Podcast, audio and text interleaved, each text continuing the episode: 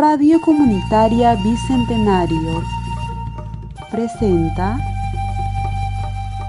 Tierra Afro con Roberto Palza Albarracín. El sol ya despertó mi bella realidad. El sol ya se encendió en nuestro corazón. El sol ya despertó,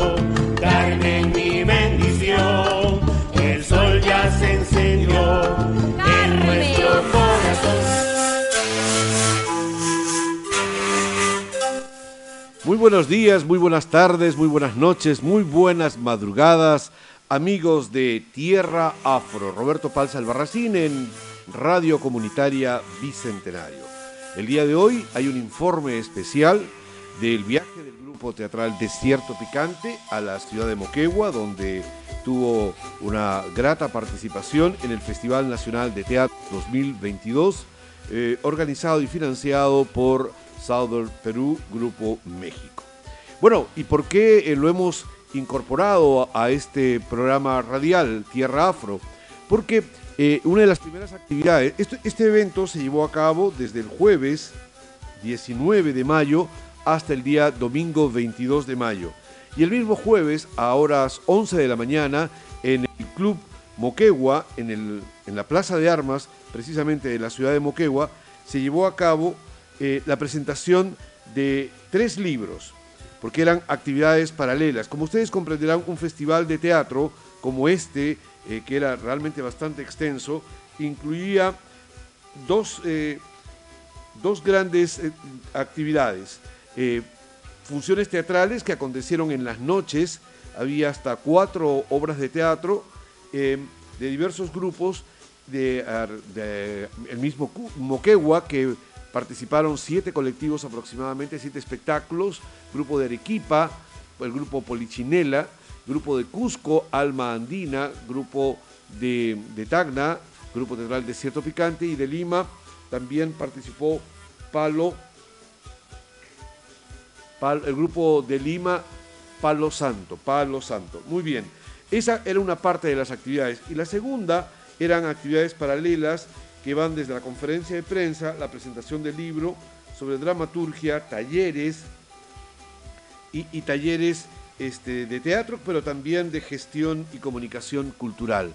Como, como verán, era una cosa bastante ah, amplia, bastante este, llamativa. Y allí quiero destacar precisamente el día jueves 19 de mayo, se llevó a cabo a las 11 de la mañana en el Club Moquegua, en la presentación de tres libros. La presentación, y entre ellos estaba el libro Tierra Afro.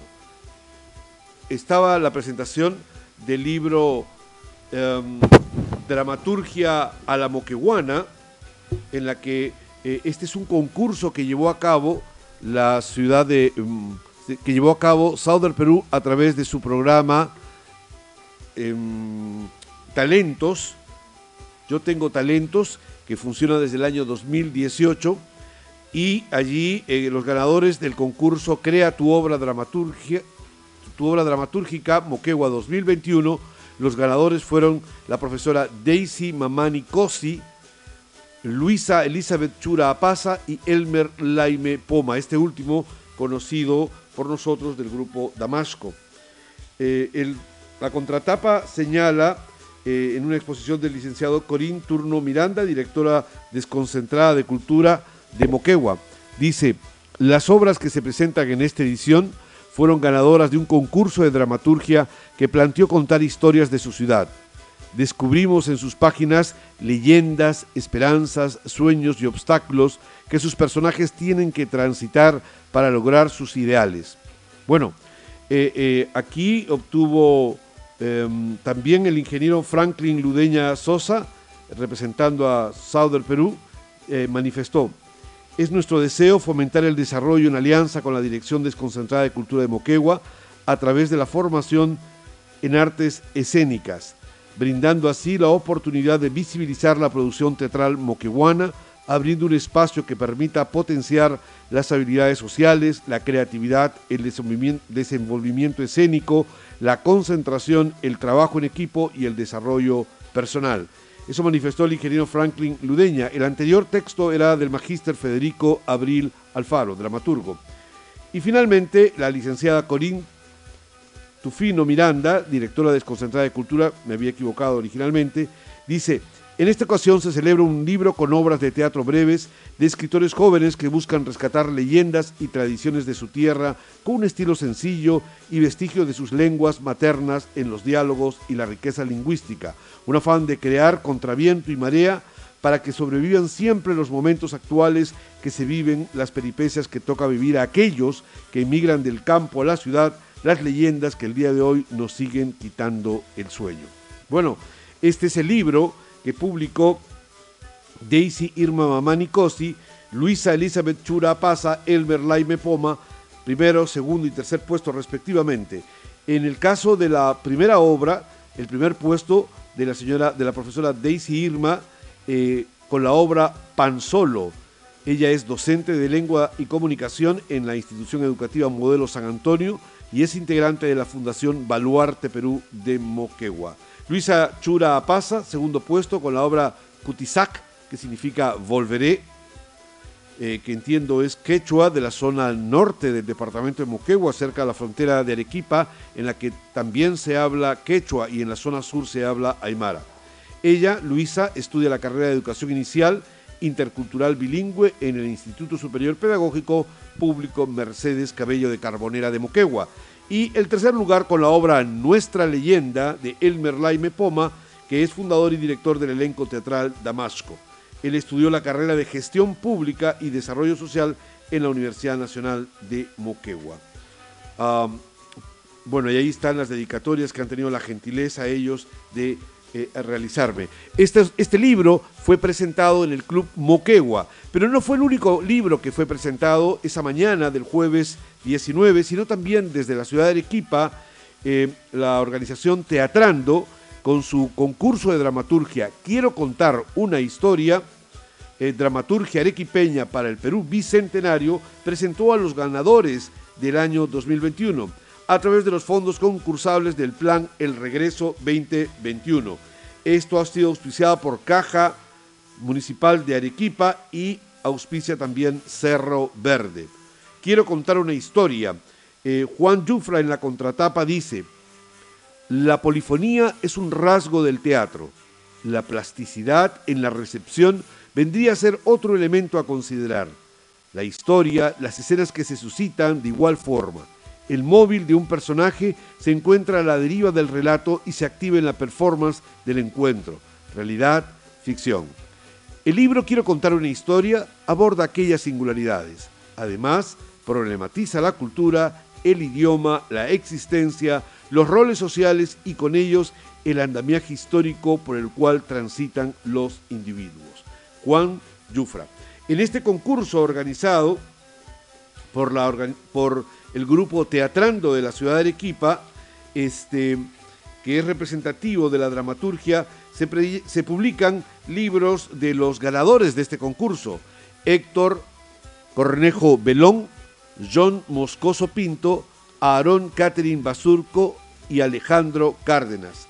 El primero, eh, la obra se titula El Soplón de Héctor Cornejo, un dramaturgo conocido de Arequipa, director precisamente del colectivo Polichinela y que tiene una orientación de carácter en la obra, una orientación de carácter política y que plantea una, un presunto em, complot político. Eh, es, una obra que además él parte de ella, el inicio de su dramaturgia la realizó en, eh, en la residencia de Cochabamba, de, de hito tripartito que Iberescena financió del grupo Martadero en Bolivia, en la que yo también tuve la oportunidad de compartir, así que conozco los entretelones de esta obra de teatro El Soplón.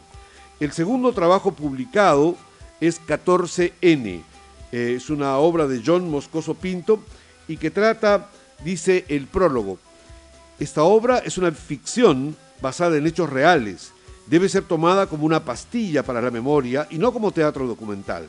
Está dedicada a mi tía Carmen Flores, que desde el cielo me cuida, así como a todos los que lucharon contra el COVID-19 y se nos adelantaron. También a Inti Sotelo Camargo, Brian Pintado Sánchez y a todos los que diariamente dan su vida por el sueño de un país, de un mejor país. Evidentemente 14N, el 14 de noviembre, hace alusión a estos momentos difíciles del presunto golpe de Estado que eh, se produjo eh, en el país el año 2000, em, el 2021, si la memoria no me falla, en la que este, eh, fallecieron precisamente Inti Sotelo y Brian Pintado. Eh, la obra trata sobre ese, de temática evidentemente política. Y la última obra publicada en esta dramaturgia arequipeña es Yarguaya, Perú, de Aarón Carrasco Santos, Catherine Basurco Meneses y Alejandro Cárdenas Díaz. Es una obra colectiva, es un drama, eh, esta obra de estos autores. Em, Aarón Carrasco Santos más bien nació en el Cusco, eh, Catherine Basurco Meneses en Arequipa y Alejandro Cárdenas Díaz también en la ciudad de Arequipa. Bueno, este segundo libro presentado en el Club Moquegua, quiero contar una historia dramaturgia arequipeña para el Perú Bicentenario, fue el segundo libro representado ese día. Y el tercer libro, más bien, fue Tierra Afro. Por eso que estamos aquí en este programa, Tierra Afro, Memorias del Proceso, cuyo editor principal es Roberto Palza, pero cuya autoría compartida es con Rocío Moreno, Johnny Albarracín, Ernesto Calderón, Tais Ludeña, Hilda Maquiavelo, Jocelyn Borges, Mary Ramos, Alejandra Maldonado, Doris Ramos y Mirta Corrales. Recuerden que en la contratapa señala, entonces corrí el año de 1936 y a la sombra de un árbol de chololos, mi padre protagonizaba una historia de emigrados peruanos expulsados por la campaña de chilenización de los territorios perdidos por el Perú luego de la guerra del guano y el salitre y el tratado de 1929. Tierra Afro, el libro que presentó el grupo teatral Desierto Picante en el Club Unión hace algunos eh, meses, en el mes de marzo, me en el mes de abril, en el mes de abril, bueno, acaba de volver a presentarse en la ciudad de Moquegua, más bien en el Club Moquegua. De manera que teníamos esta actividad que fue muy interesante, ver dramaturgia, porque también en Tierra Afro hay una obra de teatro que han coescrito Rocío Moreno y Roberto Palza. Entonces, eh, y hay otros guiones y textos dramatúrgicos. Entonces, hemos tenido un privilegio muy, muy interesante al tener tres libros que hablan sobre la dramaturgia moquehuana, la dramaturgia arequipeña y la dramaturgia tacneña contemporánea. Una experiencia muy interesante inmediatamente se difundió por todos los medios de comunicación. Pero, sin lugar a dudas, la otra actividad complementaria han sido los talleres artísticos en las que los días sábado y domingo fueron presentados. El taller de dirección teatral estuvo a cargo de Héctor Cornejo Belón. El taller de actuación lo, tenía que ser yo, hubo algunas dificultades, fue solamente un día el operativo, el otro fue dos días. El taller de dramaturgia con Emperatriz Vizcarra, y el taller de comunicación cultural con Soluna Castillo de Arequipa. Esas eh, fueron las actividades más interesantes. Y hay una que no quiero dejar de mencionar, que es una eh, cita, una visita guiada con una arqueóloga quien tuvo la gentileza de acompañar al Museo Contisuyo, que queda precisamente también en, en, la propia Plaza de Armas. La exposición fue muy, muy interesante, muy, muy muy didáctica, muy pedagógica. Yo había visitado dos, tres veces ese museo, pero teniendo una arqueóloga eh, que nos explicara paso, a paso el proceso de la evolución del poblamiento eh, en, en, Moquegua eh, y, que parte de ello también de Tacna, fue muy interesante redescubrir cuáles han sido las, las comunidades que han hecho presencia en esta ciudad, en lo que ahora es el territorio de Moquegua, y que luego las culturas tiahuanaco y huari este, desarrollaron. También explicarnos eh, el museo de sitio que se está trabajando en el Cerro Baúl, donde hay instalaciones tanto eh, eh, de, los, de los huari en la zona alta y tiahuanaco en la zona baja de este cerro, de este sitio mágico. Y allí tuve la oportunidad de comprar un libro que me fue sugerido por la propia arqueóloga, que se titula El cambio climático en los Andes antiguos. Políticas de Gestión del Agua y Formaciones Sociales en Moquegua, Perú, de Patrick Ryan Williams. Esto ha sido publicado por la Universidad Nacional de Moquegua. Este libro, que no he tenido oportunidad todavía de leerlo, bueno, plantea un, reto muy complejo que, eh, que, que, tiene que ver con, bueno, con la problemática del agua, ¿sí? Con la problemática del agua y que, este, comparándola con, la, con las estrategias que en las antiguas culturas eh, prehispánicas en este territorio de Moquegua eh, tuvieron hace siglos y que hoy se vuelven a relanzar por la crisis del agua. Recién vi un documental, eh, vi un documental de la, de la W, la televisión alemana, donde se establece cuáles son los 10 primeros países que tienen graves problemas de agua y que para abastecer a su población y que probablemente en cortos plazos podrían dar motivo a guerras por el agua si es que no se, eh, no se toman medidas drásticas y radicales para resolver el problema del calentamiento global. Eh, uno de los países más eh, complejos está, es, en Pakistán, está ocurriendo en el Medio en el Oriente Lejano, India, Pakistán, algunos de esos países son los que tienen mayor población en el mundo y tienen serios problemas de agua por la desertificación que se está produciéndose en sus campos de cultivo. El cambio climático en los Andes antiguos plantea eso mismo y fue eh, muy particular el darse cuenta de que el Perú es otro de los, uno de los 10 países globales en el mundo que tiene este alto riesgo de tener dificultades. Nosotros en Tacna estamos en la cabecera del desierto más seco del mundo, eh, y, al igual que Moquegua. En consecuencia, este, esto deberíamos tomarlo en consideración porque es un problema muy poderoso. El año 2007, el grupo de Cierto Picante con eh, Teatro Embassy y Cascolan hicimos un montaje al respecto en la boca del río para hablar un poco de ello, pero parece que es un tema que se viene muy, muy, muy fuerte como consecuencia del calentamiento global. Muy bien, vamos a escuchar ahora el plato de fondo de este programa, en este informe, resumen sobre el segundo Festival Nacional Moquegua en Escena, Festival Nacional de Teatro 2022, que incluyó a las regiones de Lima, Arequipa, Cusco, Tacna y Moquegua. En una entrevista que hicimos mucho más extensa a uno de los directores. Vamos, esta es la de Arequipa, no, es la de nuestro amigo Richard Peñaalba, es una, entrevista que hemos hecho a una, es una entrevista que se hizo a una persona de, un colectivo de grupo de Moquegua. Vamos a escucharla y inmediatamente este, retornamos para seguir comentando sobre Moquegua en escena 2022 con Sócrates y él está participando en el Festival Nacional que se está realizando en Moquegua. Hola Sócrates, cuéntanos, eh, ¿de qué elenco eres? ¿Nos puedes comentar? Bueno, yo soy de la asociación del elenco cultural Moquegua y bueno, soy el presidente de, esta asociación. Ah, qué genial. ¿Y qué tal? ¿Cómo ha sido la experiencia aquí en este festival y qué obra han presentado ustedes? Bueno, eh, hemos presentado la obra del El Sonido de la Espera con el director de Sandro, Sandro de la Torre. La Torre.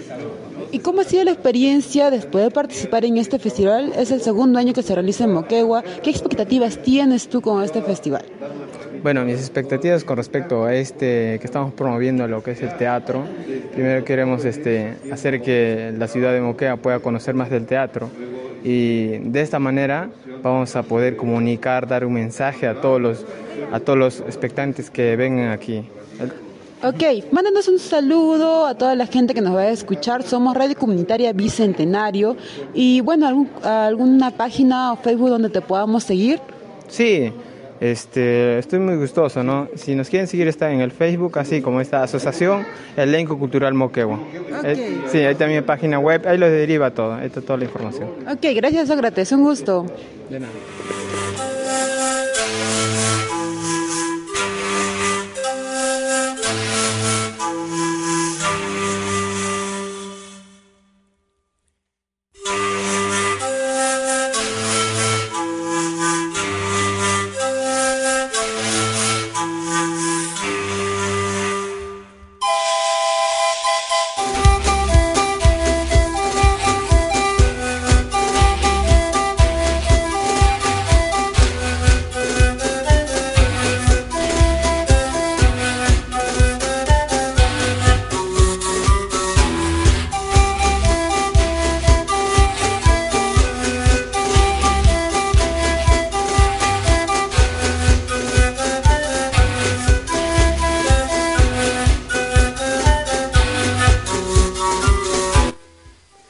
Bien, agradecemos a nuestra reportera Doris Ramos, quien eh, hizo una entrevista a Sócrates, un miembro del grupo de teatro Elenco Cultural Moquegua. Ellos presentaron El Sonido de la Espera eh, y estuvo dirigida por Sandro Latorre Tenorio. Bien, eh, vamos ahora entonces a explicarles un poquito, a comentarles un poquito en qué consistió el plato de fondo de este segundo Festival Nacional de Teatro Moquegua en Escena 2022 se hicieron 12 presentaciones teatrales en el Instituto Educativo Simón Bolívar, emblemático, la institución educativa emblemática Simón Bolívar de Moquegua, una infraestructura muy grande, muy linda, muy cercano al FAS o lo que sería el Coronel Bolognesi en la ciudad de Tacna.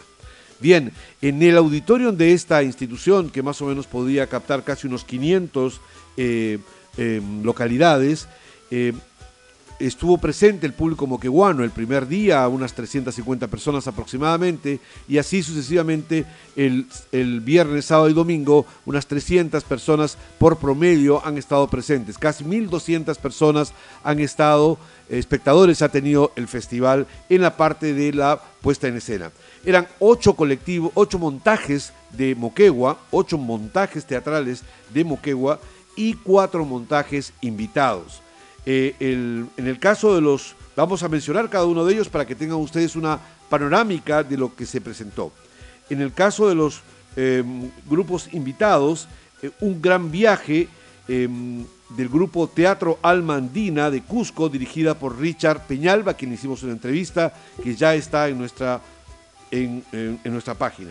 La Chunga del grupo Polichinela de Arequipa, dirigida por Héctor Cornejo Velón ellos presentaron la obra de Mario Vargas Llosa, La Chunga.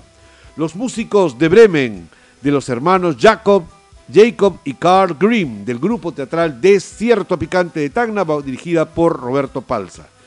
Y de Lima, la obra La Zorra Vanidosa, del grupo de teatro Palo Santo de Lima, dirigida por Ismael Contreras.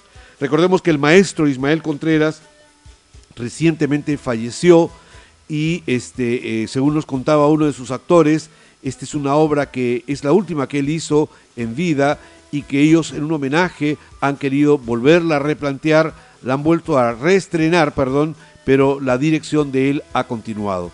Muy bien, estos son los cuatro grupos invitados. Y los grupos moqueguanos, algunos se repiten, pero finalmente eran ocho montajes de Moquegua, son Por una flor, de la propia institución educativa Simón Bolívar. Este es un grupo de teatro escolar eh, que está dirigida por el programa Yo Tengo Talento Teatro, dirigida por Naki, que es su, este, que es su director. Sí, eh, su director es Naki, el apellido de él lo tengo aquí, no está, no lo tengo por aquí.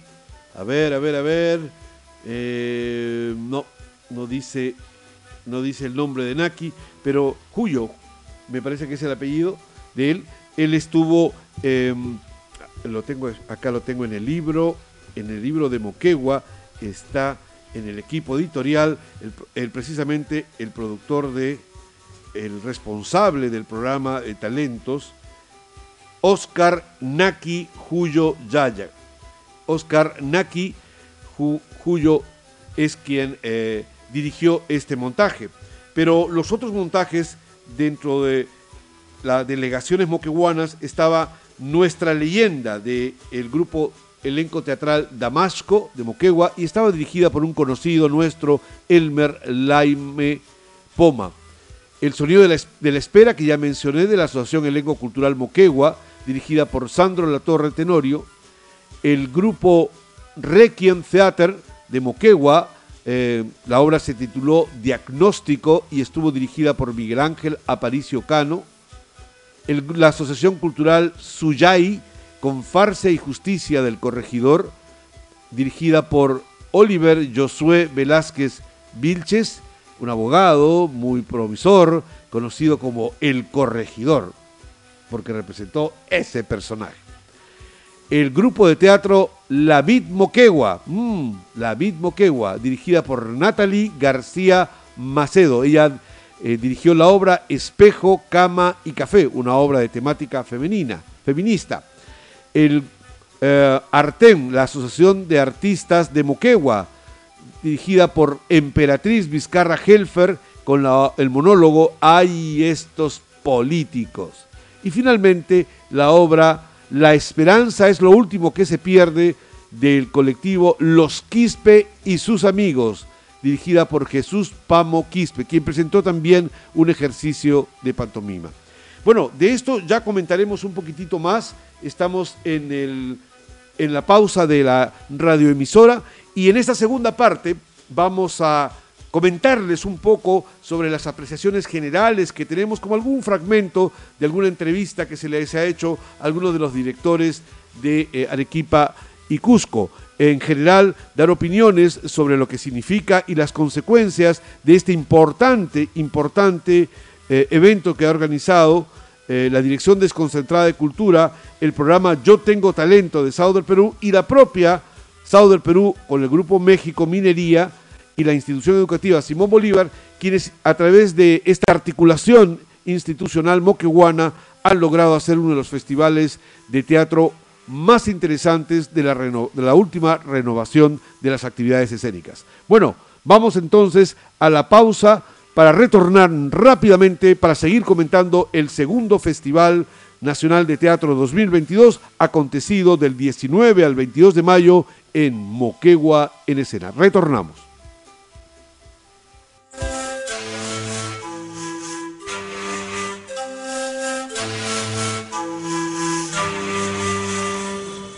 Hola, mi nombre es Héctor Cornejo y yo soy dramaturgo y director de teatro del grupo Polichinela.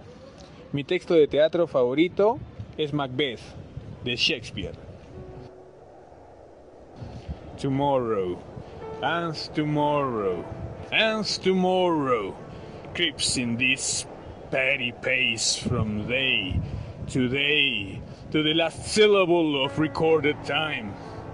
And all our yesterdays have lighted fools the way to dusty death. Out, out, brief candle! Life's but a walking shadow.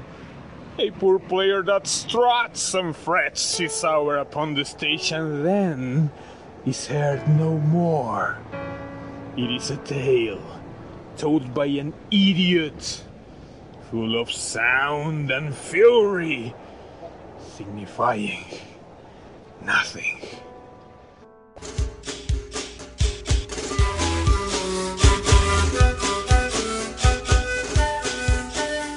Yo también escucho Radio Comunitaria Bicentenario, la radio que gestionamos entre todos.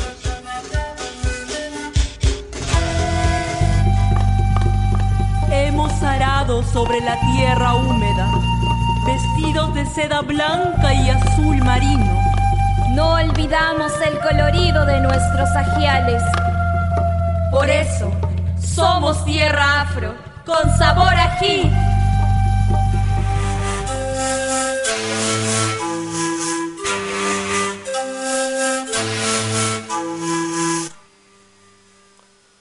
Muy bien amigos, retornamos. Soy Roberto Palza Albarracín en el programa Tierra Afro a través de Radio Comunitaria Bicentenario estamos haciendo un comentario, un informe eh, sobre la participación del grupo teatral DCP en el segundo Festival Nacional de Teatro 2022 Moquegua en Escena. Hemos hecho en la primera parte del programa una síntesis de las diversas actividades y también la presentación del libro Tierra Afro Memorias del Proceso, junto con otros dos libros, uno de la dramaturgia moqueguana y otro de dramaturgia arequipeña. Pero ahora queremos pasar a lo que sin lugar a dudas era la actividad principal del festival, los 12 montajes de teatro que se presentaron en el auditorio de la institución educativa emblemática Simón Bolívar, desde las 6 de la tarde hasta las 10 de la noche aproximadamente, donde casi unas 300 personas por noche aproximadamente eh, observaron, percibieron los espectáculos que habían preparado los diversos grupos que fueron presentes en este festival. Permítame hacer una Em, un comentario dividido en tres partes. Eh, uno primero para comentar sobre los elencos de teatro de Moquegua, que fueron ocho los montajes, y sobre los grupos invitados, hacer una ligera subdivisión entre las obras de teatro infantil, que fueron tres, y otra para adultos, que fue la del grupo de Arequipa. De manera que de esa forma podremos tener una panorámica general de los espectáculos. No pretendo hacer aquí un análisis muy eh, profundo, eh, sino más bien pinceladas para eh, recordar este evento que me parece que fue muy interesante. En primer lugar, como ya dije, empezaremos por los grupos moqueguanos. Moquegua presentó ocho trabajos. Por una flor fue una de las fue la primera, es una experiencia de teatro escolar, fue muy y fue el primer día, el día jueves 19 fue muy interesante porque eh, dirigida por precisamente por Naki. Eh, este colectivo de jóvenes escolares, es decir, eh, jóvenes entre los 15, 16, quizá 17 años, presentaron esta obra de, de, precisamente esta obra estaba es, es una dramaturgia de Ismael Contreras. Eh, de Ismael Contreras, quien ha tenido varias visitas a la ciudad de Moquegua y como ya comenté, había fallecido. Bueno, eh, este colectivo, Simón Bolívar, eh, nos gustó mucho la frescura de los jóvenes, ¿no? es muy frecuente que niños y jóvenes, que es parte de la expresión del teatro amateur, tengan de manera orgánica la capacidad de representar y de jugar en el escenario. Lo que hicieron los jóvenes educandos de una manera organizada, con un trabajo serio, de buena vocalización, buen trabajo corporal, es hacer esta obra de un, eh, que tenía un, mensaje esperanzador, idealista, del el gran director, dramaturgo de, teatro, de literatura y de teatro infantil Ismael Contreras de la ciudad de Lima. Así que eh, creo que podemos hacer un check-in muy generoso por estos eh, educandos, quienes constituyen seguramente un, referente muy representativo de diversas instituciones educativas al interior de Moquegua que hacen actividad teatral y que evidencia una de las formas como se puede trabajar por el, teatro en esta ciudad, porque es, es, muy importante el, el eje, la dimensión pedagógica que se tenga de esta poderosa herramienta educativa. El trabajo que vimos a continuación fue el del grupo Damasco, que está próximo a cumplir 15 años. Elenco teatral Damasco dirigido por nuestro amigo Elmer Laime Poma, quien además también él eh, representaba uno de los personajes, del abuelo. Bueno, esta es una obra de teatro entre algunos elementos folclóricos y algunos elementos costumbristas. Eh, la estética es una estética de Damasco que ya la hemos eh, visto en otras oportunidades y que conectó efectivamente con el público eh, moqueguano que rápidamente identificó, sobre todo con algunos fonemas lingüísticos propios del habla popular de las zonas rurales de Moquegua y conectó rápidamente con el público moqueguano. Si bien es cierto, ese creo que es uno de sus grandes méritos, recuperar la identidad cultural y no perderla, mantenerla, preservarla, custodiarla, la identidad cultural de Moquegua y sus tradiciones, también es cierto que se muestra un relativo agotamiento dentro de esa propuesta, sobre todo si no existe un complemento formal eh, que haga que la obra, los espectáculos de Damasco vuelvan a tener un, espíritu que conmueva. La técnica teatral es una técnica eh, muy compleja y que eh, si es que y tiene que estar en permanente búsqueda y en riesgo. Así que eh, este, esta fue la presentación de nuestra leyenda dirigida por Elmer Laime Poma. El, siguiente día, en el día viernes 20, se presentaron tres colectivos, si la memoria no me falla no, dos colectivos teatrales. Se presentaron el sonido, se presentó el elenco cultural Moquegua, que esta es una obra dirigida por Sandro Latorre Tenorio, El sonido de la espera, cuya entrevista o fragmento de entrevista de Sócrates acabamos de escuchar. Eh, en ella eh, el grupo presentó una serie de cuadros de, de, una temática más bien de una moquegua que nos llamó la atención. No es esta moquegua de leyendas entre Santa Fortunata, el convento de, la iglesia de Belén, eh, sino más bien es una, eh, eh, es una moquegua emprendedora, contemporánea, cosmopolita inclusive, en búsqueda de modernidad en sus personajes, en sus atuendos, y era el, contaba la historia de un escritor quien empiezan sus personajes a aparecérsele y al punto que interaccionan entre ellos casi como si fuera una meta teatralidad pero lo, sugestivo no fue la puesta en escena en sí misma, sino más bien el, mostrar a una, moquegua contemporánea que no es tan frecuente, porque normalmente la imagen que tenemos es de esta moquegua colonial, con, esa Arcadia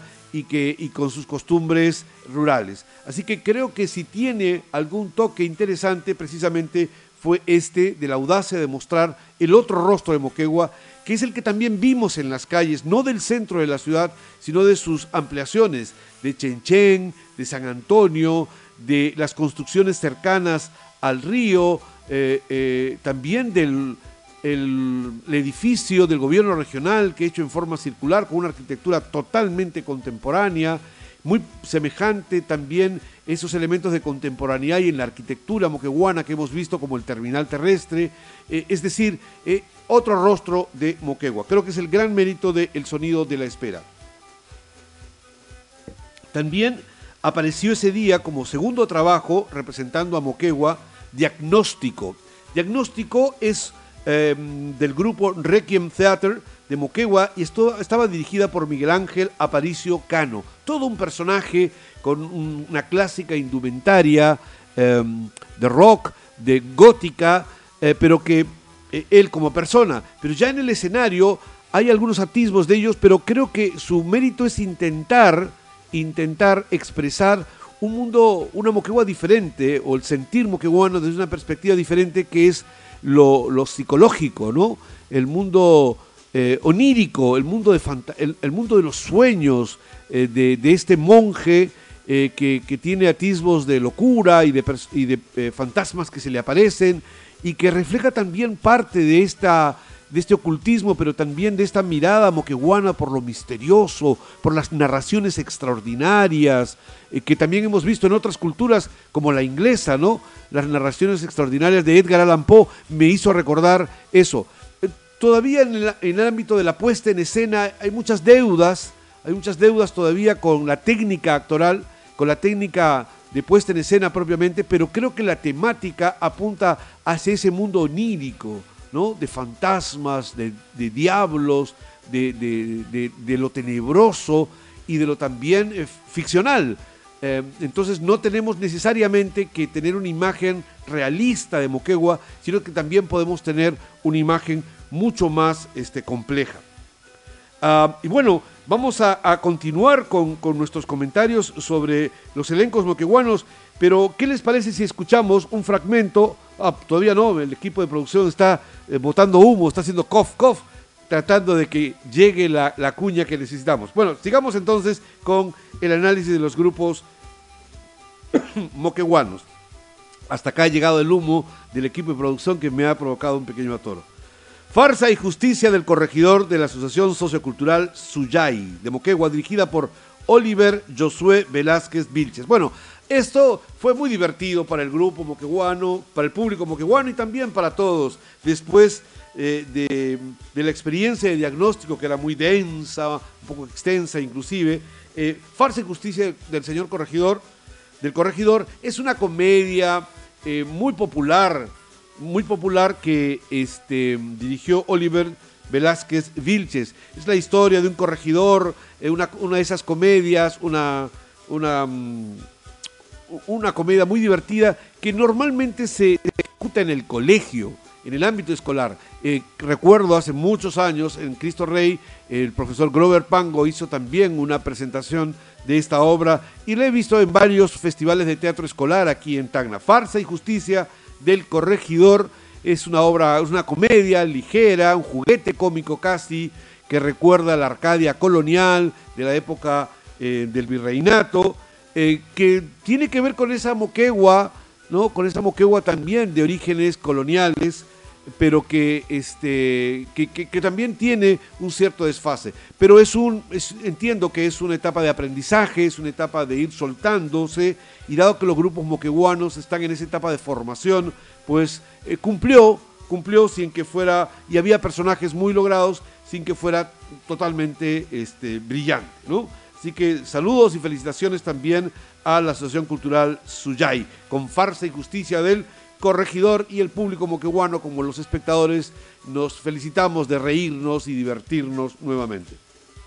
ahora sí, ya este, parece que ha logrado nuestro equipo de producción y vamos a escuchar una breve, un breve fragmento de la entrevista que le hiciéramos a Héctor Cornejo del grupo eh, Polichinela, quien presentó La Chunga. Vamos, y del cual también hemos escuchado eh, su recreación, su, pastilla en el intermedio, haciendo una, mm, una este, recreación de Macbeth. Muy bien, vamos a la breve, un breve fragmento de la entrevista que le hicimos.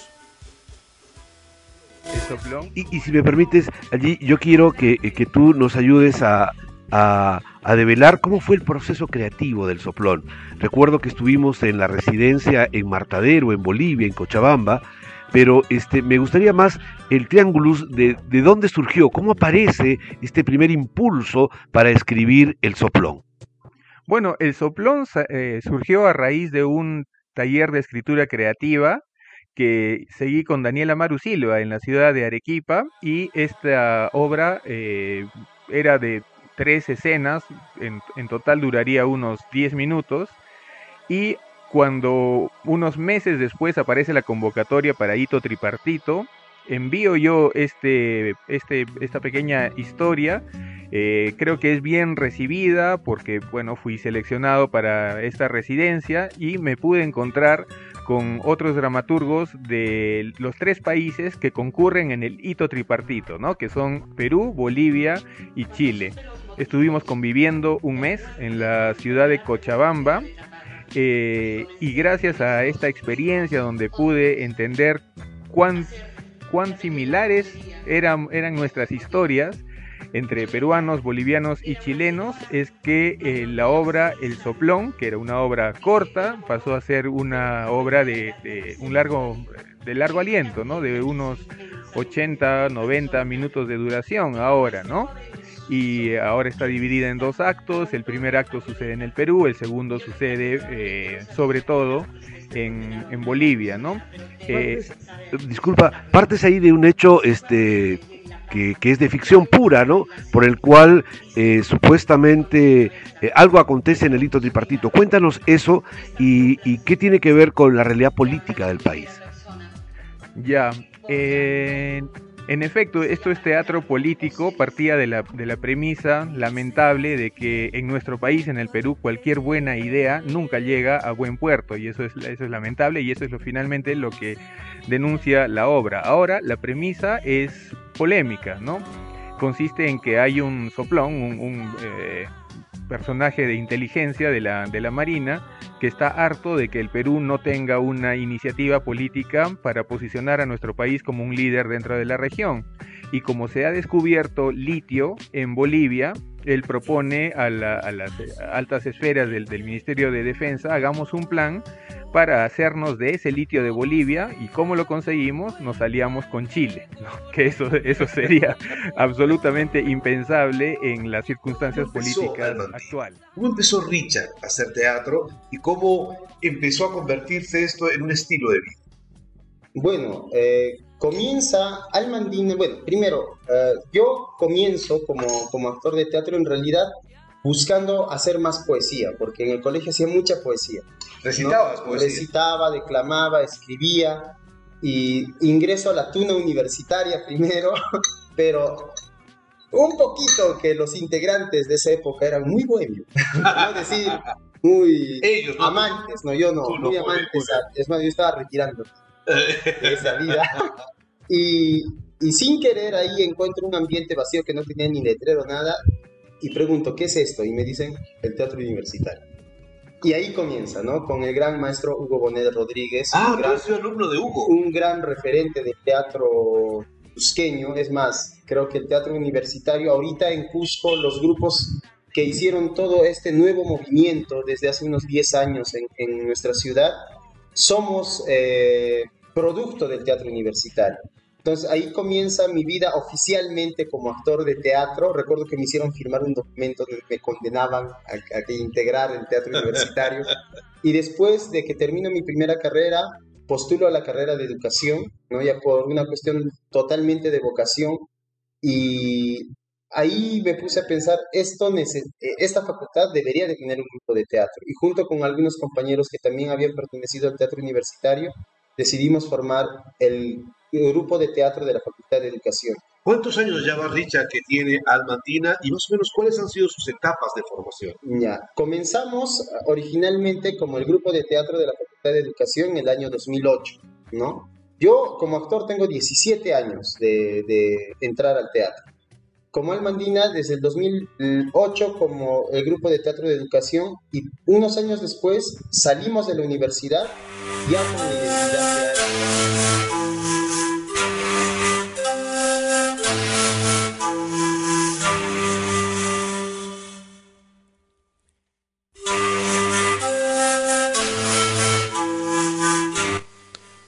bien amigos, esa era la entrevista que le hicimos, un fragmento de la entrevista que le hicimos a Héctor Cornejo del grupo Polichinela de Arequipa y también otro fragmento que inmediatamente escuchamos era de Richard Peñalba del grupo Almandina de Cusco.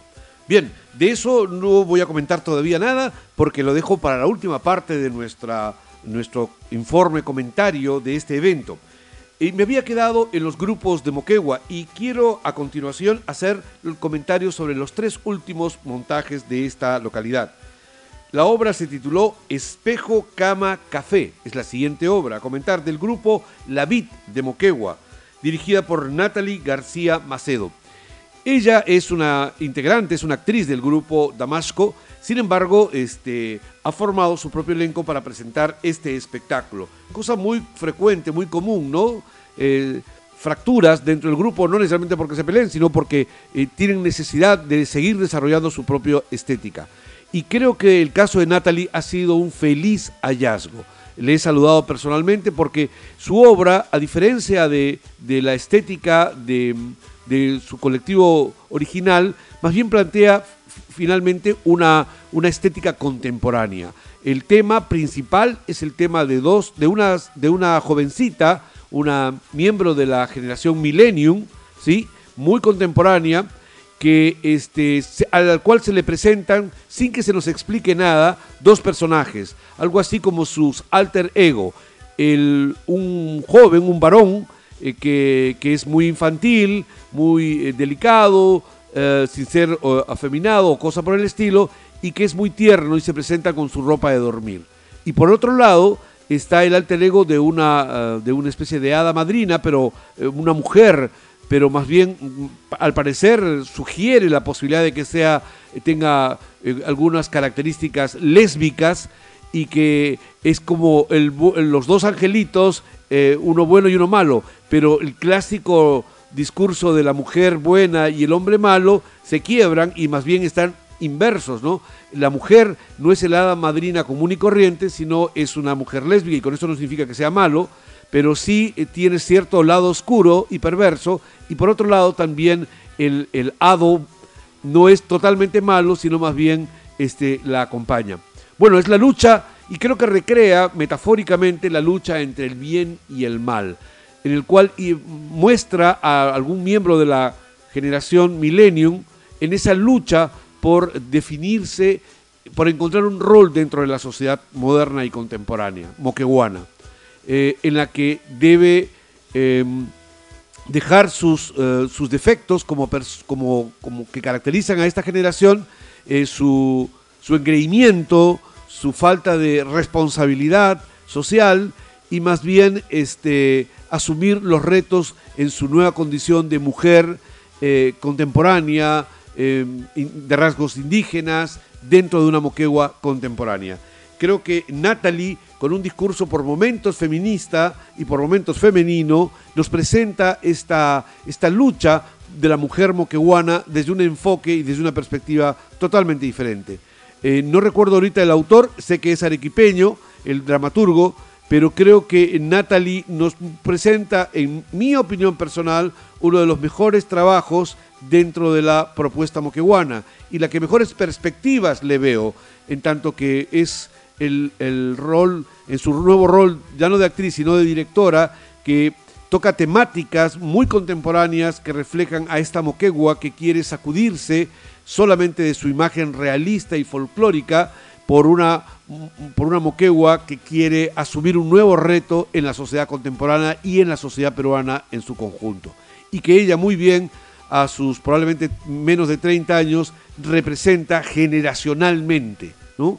Así que creo que fue eh, eh, la presencia femenina como en, la dirección, cosa que no es frecuente en los demás colectivos, donde se muestra claramente el liderazgo masculino, fue refrescante, es prometedor y ojalá que podamos ver a futuro una Natalie García Macedo con mayor, eh, con mayor peso y presencia y habiendo desarrollado un lenguaje y un estilo personal. El siguiente trabajo también es de una mujer que más bien pertenece a una generación anterior. Es una conocida eh, por oídas de la gente de teatro que es Emperatriz Vizcarra Helfer. Eh, ella presentó un monólogo titulado Ay, estos políticos, en representación de la Asociación de Artistas Teatrales de Moquegua. Em, este es, eh, eh, teníamos mucha expectativa por conocerla a ella, vimos finalmente su trabajo.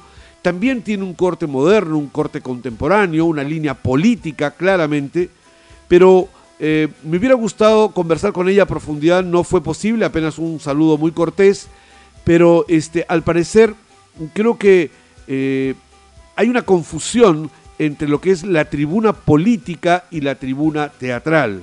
Digo, al parecer, no quiero ser sentencioso ni nada por el estilo, me hubiera gustado conversar ampliamente, ella me planteó algo, pero no era posible en ese momento, dialogar de una manera extensa. Y bueno, ella este, hace un discurso sobre eh, lo, mal que son los políticos en general, como también los políticos en Moquegua pero parecía que no era un texto aprendido, sino eh, una improvisación in situ, eh, casi una performance. Pero en una performance también hay objetivos escénicos, hay caracterización de personaje, hay una serie de elementos que la teatralidad eh, postmoderna te, te, ofrece. Pero aquí lo que me pareció un poco complicado y no me, no me quedó muy claro es el hecho de que habiendo niños en el público, eh, estos niños eran conducidos a respuestas eh, simples como ¿me apoyan ustedes? ¿Sí o no? Sí, no, Y era un tema político, pero un, político, un tema político que inclusive hacía guiños a las problemáticas de la política local. Eh, recordemos que el expresidente Martín Vizcarra fue vacado y ella siendo una representante de Acción Popular que ha candidateado a a, algunos cargos públicos dentro de Moquegua, pues este, fue difícil eh, diferenciar su rol como política eh, conducente dentro del movimiento político en Moquegua de su labor como actriz performativa en este, en este, en este espectáculo, donde no sabíamos con claridad si se trataba de un discurso político improvisado frente al, elector, al espectador teatral o si era la recreación de un personaje que llegaba a sus últimas consecuencias, la ruptura entre la ficción y la realidad. Eh, me queda entonces la pregunta, solo la pregunta, si, es, si lo que vimos fue un discurso político o fue una diatriba sobre los políticos desde el lado de la ficción.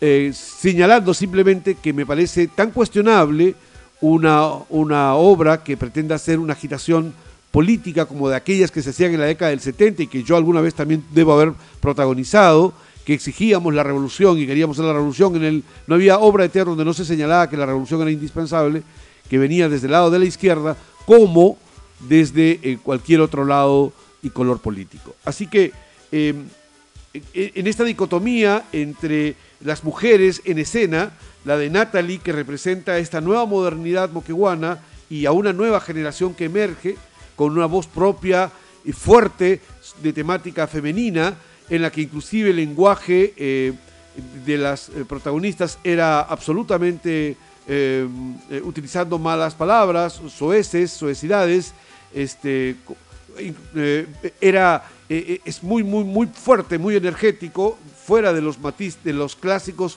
paradigmas de lo femenino, la señora emperatriz Vizcarra más bien nos presenta un discurso político muy racional y creo que desde otra perspectiva. Muy bien, y el último trabajo moqueguano es, se tituló La esperanza es lo último que se pierde, de los Quispe y sus amigos. una organización juvenil dirigida por Jesús Pamo Quispe, que tiene una cierta frescura, una cierta alegría, utiliza algunos cuadros o elementos este, de, la, de algunos elementos del teatro brequiano, pero que finalmente su temática todavía va por el enfatizar en el mensaje sobre eh, la trama o el argumento de una obra. Eh, eh, era muy numeroso, presentaron también un ejercicio de mimo que estuvo, que, tenía momentos muy, muy, muy líricos, muy poéticos y que me pareció un trabajo que puliendo un poquito la técnica podría perfectamente redondearse. Muy bien, y finalmente los cuatro últimos trabajos invitados. En el caso de Un Gran Viaje, teatro del grupo Almandina, dirigida por Richard Peñalba, bueno, es, eh, fue muy grato ver a un, grupo un grupo cusqueño que, tiene una amplia experiencia en el teatro andino, en el teatro quechua, con comunidades campesinas y, que presentó este trabajo que más bien tiene un, no, no es exclusivamente andino, pero tiene personajes que son entrañables como el Lucucu, como el abuelo de origen campesino, que cuenta sus, sus historias, y también del personaje de Miguel Grau, como nos lo explicó Richard en la entrevista. Eh, es un grupo que tiene su oficio, es un espectáculo para niños que está bien hecho y que tiene la virtud de incorporar personajes andinos contemporáneos como mágico religiosos y un mensaje esperanzador muy poderoso, una alma, una ternura que bien va con el título o el nombre del colectivo Alma Andina. El, otro grupo es el, dentro del teatro infantil, eh, fue Los Músicos de Bremen. No voy a hacer ningún comentario sobre él, salvo que creo que este, el, equipo cumplió y bueno, ahí lo dejo y que en todo caso evidenció otra perspectiva diferente del teatro infantil, en tanto que presentó un espectáculo de, estructura abierta, es decir, que, que intenta recrear el mundo de, lo, de, lo, escénico, infantil y juvenil desde una mirada de lo creativo, eh, de la metateatralidad, de la decodificación de los signos escénicos, a diferencia de lo que normalmente encontramos en otras propuestas teatrales donde existen signos y juegos que son medianamente conocidos dentro del teatro representacional. El grupo que llegó de Lima presentó Palo Santo, perdón, el grupo Palo Santo presentó La Zorra Vanidosa, dirigida por Ismael Contreras, uno de los directores teatrales más importantes del teatro infantil peruano, dramaturgo, achiqué su obra y montaje más conocidos y más representados en la ciudad de Lima, uno de los exponentes más importantes de la teatralidad peruana en, los las últimas décadas. Bueno, es un grupo y nos dicen que este es un montaje que, que él mismo hizo antes de su lamentable fallecimiento y que han recreado, han representado con el ánimo de eh, volver a, retrotraer eh, la energía y la fuerza y la presencia de Ismael Contreras en Moquegua. La zorra vanidosa es una obra eh, que está planteada entre la lucha entre el bien y el mal, en la cual el personaje protagónico, la zorra, eh, es muy vanidosa de su cola, ¿sí? de una hermosa cola que tiene el animal y que su amigo, el, chivo, eh, es compinche de ella en toda su, vanagloria de convertirse en la más hermosa, que el animal que tenía la cola más hermosa del mundo. La vanidad es el, valor que está siendo cuestionado. Todos representados con un vestuario muy eh, andino, bastante recreación de los caporales, eh, de la danza de los caporales y también de del, baile de, eh, del baile de la Sierra Central del país. hay momento también de acrobacia, como de, de baile, de música negra, de música andina, eh, de música criolla, que también este, son, son uno de los grandes aportes de este trabajo. Eh, en general, eh, creo que una de las cosas más resaltantes es, es un grupo de actores que tiene oficio, que, que trabajan los gags más conocidos, más recurrentes dentro del teatro infantil y, y, la dramaturgia también está, colabora la puesta en escena con el, desarrollo estructural de la dramaturgia. eh, pero quizás lo más destacable es que eh, logra construir un espectáculo artístico, ¿no? Un espectáculo artístico que incluye la música, la danza, el vestuario, elementos plásticos, elementos escénicos, la música en vivo, un conjunto de elementos que tratan de destacar un lenguaje eh, espectacular. Creo que eso es lo más resaltante dentro de este montaje y que como ya dije representa a una de las eh, experiencias escénicas de teatro infantil más importantes del Perú, sin que sea necesariamente la obra más representativa de Ismael Contreras, que como ya dije, al parecer es Achique. Pero La Zorra Vanidosa tiene esta virtud de eh, recrear lo espectacular. Y eso gustó muchísimo al público, al público infantil como al público de adultos. Em, eh, y, permanentemente el público se sintió enganchado, participó activamente, eh, contestando, dando respuestas, activando cosas emergentes que acontecían en escena. Sin embargo, debo mencionar como gusto personal, sin, otra, sin otro eh, argumento, el hecho de que se excede por momentos, por instantes, precisamente en eso, eh, en, los em, aprendizajes que hace un actor que ya tiene experiencia en escena, de actores que, tienen experiencia en escena y que recurren a, ciertos truquitos, a ciertos gags, a ciertos chistes eh, que rápidamente se aprenden en la escena y que a veces bien puestos en la escena no tienen ningún problema, pero cuando se repiten permanentemente, pues pierden verosimilitud en el escenario, pierden el factor sorpresa y, derivan en, de tanto decírselo como que se manosea demasiado y pierden su originalidad y singularidad, haciendo un teatro que se vuelva más bien un poco más oscuro que esa brillantez que pudo haber logrado de una manera más fresca. Eh, y también destacar que, eh, por ejemplo, logra la participación infantil, pero también provoca una participación infantil este, insultante, una provocación infantil, una participación infantil eh, gritando, que no contribuye a un diálogo y a una, eh, un diálogo, porque los insultos y los agravios gestuales y verbales no solamente van desde la platea infantil hacia los actores, o personajes, perdón, sino también desde los personajes antagónicos hacia el público, yendo hacia un callejón muy peligroso en el cual pueden perder el control del espectáculo y de los objetivos que están detrás de la dramaturgia. Em, eso, y permítanme la comparación, eh, comparando más bien la propuesta que hizo los músicos de Bremen que más bien busca esa participación infantil, pero no condicionada, sino más bien voluntaria y que desde la creatividad pueda ser eh, eh, el factor de participación y de diálogo entre los personajes o a veces los actores con los niños que creo que finalmente representan dos de las grandes tendencias del teatro infantil que se están desarrollando en nuestro país. Por un lado, esta que representa muy bien Ismael Contreras, de un teatro eh, con corte en, elementos de la identidad cultural peruana, andina, y otro de un, basado en un cuento de carácter occidental, eh, global, universal, pero que también busca otras estructuras escénicas eh, más contemporáneas dentro de la metateatralidad y la liminalidad con el propósito de salir de estos lugares comunes que representan. Eh, ¿Ustedes me ayudan, amigos? Sí, ¿ustedes me ayudan? No, que es como tender una, una, mm, un, diálogo con el espectador infantil muy básico.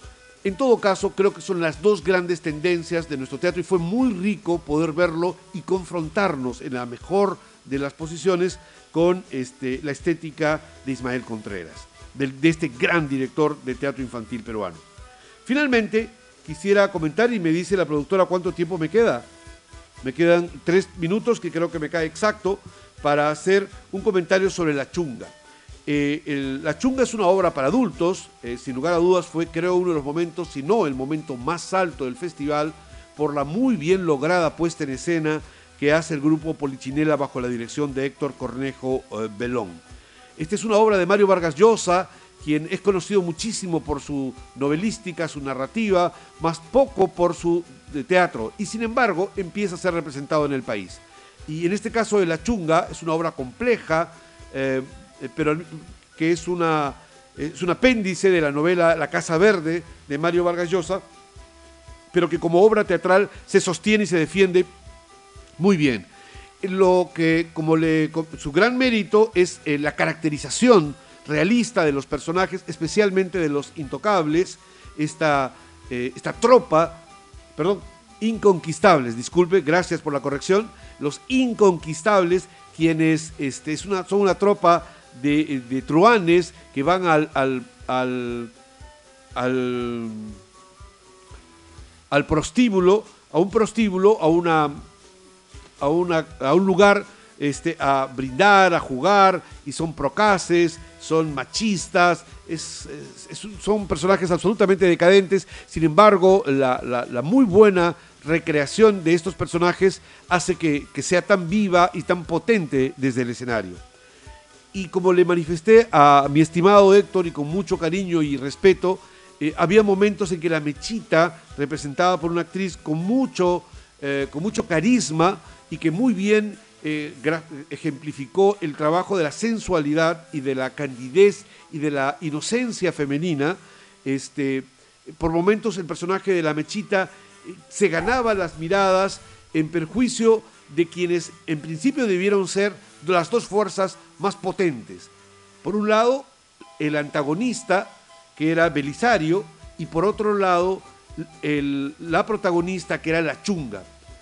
Que creo que eh, eh, hay falta un trabajo de corporalidad que termine de redondear la construcción del personaje de la chunga, que debió ser el personaje finalmente con el cual el público este, no digo se identifique plenamente porque es un personaje difícil de identificarse, pero sí que, podamos profundizar en, su, en sus eh, virtudes y defectos. Y en el caso de Belisario, en la escena en la que tiene con la, con la mechita, este, creo que le falta esa sordidez que el personaje este, ofrece, porque los otros inconquistables han ido en un increchendo desarrollando sus, sus miradas respecto del personaje de Mechita, la víctima, pero Belisario no logra construir una circunstancia, una situación dramática que sea eh, el clímax de, todo eh, de todo ese increchendo. pero en general, una obra muy cuidada, muy profunda, compleja, eh, y que creo que se va, que es un muy buen referente del desarrollo del teatro regional en el país que, que está muy bien logrado. En lo personal, creo que eh, sí me hubiera gustado eh, ver eh, algún cuestionamiento a esta mirada machista y patriarcal de del, Nobel de Literatura respecto de la mujer. Ya mucho se ha discutido sobre cuáles son las mujeres en, la obra novelística, narrativa y, dramática de Mario Vargas Llosa, en las que se percibe una mirada este, patriarcal, machista, como objetos cosificadas y no se incorpora ningún nuevo elemento de rebeldía contemporánea, de la mujer contemporánea y este, de, la, mujer peruana actual, sino más bien como víctima permanente de la sexualidad y del deseo eh, y la lujuria del hombre. Quizás sea la muestra de precisamente esas estructuras de poder eh, eh, machistas que, Mario quizás quiere mostrar, Mario, Mario eh, Vargas Llosa quiera mostrar y no simplemente conversarlo o mencionarlo a través de un discurso feminista. Lo cierto es que la chunga se lleva las palmas de este evento y fue uno de los montajes, si no el montaje más interesante del segundo Festival Nacional de Teatro. Mi último comentario tiene que ver sin lugar a dudas como un reconocimiento al gran esfuerzo eh, del programa Yo Tengo Talento que dirigió Oscar Naki y que eh, se lleva todas las palmas de la muy buena organización, no solo logística, en todos los elementos indispensables para que un evento sea de esta magnitud, sea lleve a buen puerto y que los espectáculos brillen sobre el escenario, como el tema de los pasajes, los hoteles, la comida, la infraestructura escénica, las luces, el sonido, el trabajo de voluntarios, eh, eh, cumplimiento de los del programa oficial, eh, todo, todo lo que hace posible que algo funcione y que está por debajo de lo que sube al escenario, este, creo que en ese sentido muy bueno el mérito de los organizadores de Moquegua. Pero no podemos además dejar de mencionar esta alianza entre la DDC, la Dirección Desconcentrada de Cultura de Moquegua, la institución educativa Simón Bolívar y del Perú, Grupo México. El hecho de que lo, comentó Richard Peñalba en la entrevista que sostuvimos en, una cafetería cerca de la Plaza de Armas de Moquegua. Parecía surrealista para los teatristas peruanos que estemos participando, provincianos inclusive, estemos participando de un festival financiado y auspiciado posado del Perú. Y eso creo que es, es, un buen ejemplo que ojalá se replique no solamente para Moquegua a continuidad, sino también para las otras regiones eh, y, debería ser un buen ejemplo que se replique para las otras regiones que son complementarias a la explotación de las empresas mineras en el sur peruano, como son Tacna, como son Arequipa, como son Cusco. Ojalá que el Sao del Perú, Toquepala, empiece también a hacer un programa aquí en Tacna con la Municipalidad Provincial, con la DDC, con la Dirección Desconcentrada de Cultura y del Ministerio de Educación igual en Arequipa, Cerro Verde, Tintaya en el Cusco o cualquier otra empresa del sector privado que crea ver en el desarrollo teatral sostenible una gran oportunidad. Bueno, así que me quedo con ello. Boquegua en escena es sin lugar a dudas el evento más importante en el sur peruano de lo que va del año 2022. Y Desierto Picante tuvo el privilegio de estar allí. Muchas gracias a todos aquellos que hicieron posible ello. Y bueno, seguramente va a comentar más sobre el, sobre el tema nuestra eh, colega eh, Doris Ramos en su programa a continuación, que tiene gratas sorpresas para todos ustedes. Por mi parte, yo me despido, soy Roberto Palza Albarracín. Eh, este fue el programa Tierra Afro, el especial sobre el informe de Moquegua en escena, en, a través de Radio Comunitaria Bicentenario.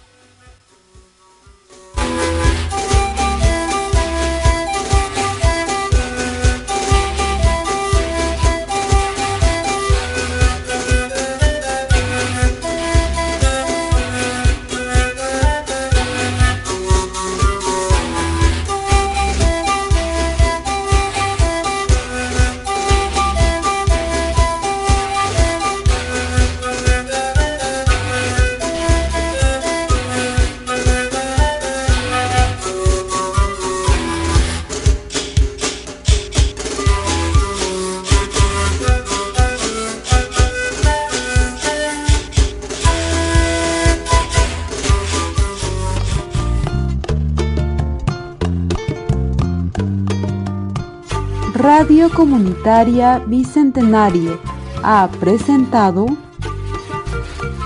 Tierra Afro con Roberto Paz Albarracín. Carmen, bella preciosa, oh Carmen, mi negra hermosa,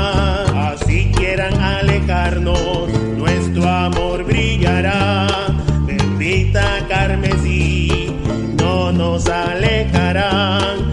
El sol ya despertó mi bella realidad. El sol ya se encendió en nuestro corazón. El sol ya despertó.